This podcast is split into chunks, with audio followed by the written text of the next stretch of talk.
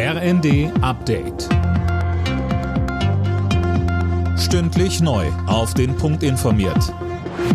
Ich bin Dennis Braun. Guten Abend.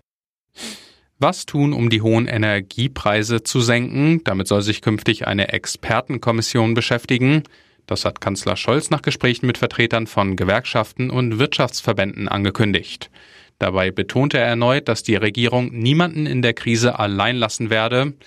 DGB-Chefin Fahimi sagte nach dem Treffen, die Dynamik der Probleme und Herausforderungen, sie überholt uns quasi von Woche zu Woche. Und deswegen ist es wichtig, dass jetzt schnell Entscheidungen getroffen werden, die nach Möglichkeit noch auch in diesem Jahr entsprechende Entlastungen schaffen. Denn es muss uns vor allem zunächst einmal in der ersten Etappe gelingen, ohne größere Blessuren in das nächste Frühjahr zu kommen.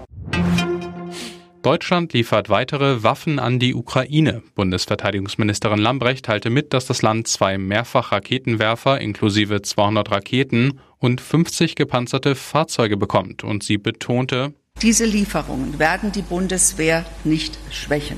Wir sind weiterhin in der Lage, die Bündnis- und Landesverteidigung sicherzustellen. Und es ist mir wichtig, dass gerade unsere Verbündeten an der Ostflanke sich darauf verlassen können, dass wir unsere Zusagen einhalten. Wir sind verlässliche Partner im Bündnis. Tesla hat offenbar seine Pläne für eine Batteriefabrik in Deutschland erstmal auf Eis gelegt. Wie das Wall Street Journal berichtet, prüft der Autobauer gerade, ob ein Standort in den USA vorteilhafter wäre. Grund ist ein neues US-Gesetz zur Förderung der Batterieproduktion im Land. Tennis-Superstar Roger Federer hört auf. Der 20-malige Grand Slam-Sieger wird seine Profikarriere Ende des Monats an den Nagel hängen. Der 41-jährige Schweizer begründete diesen Schritt auch mit den vielen Verletzungen in den letzten Jahren. Alle Nachrichten auf rnd.de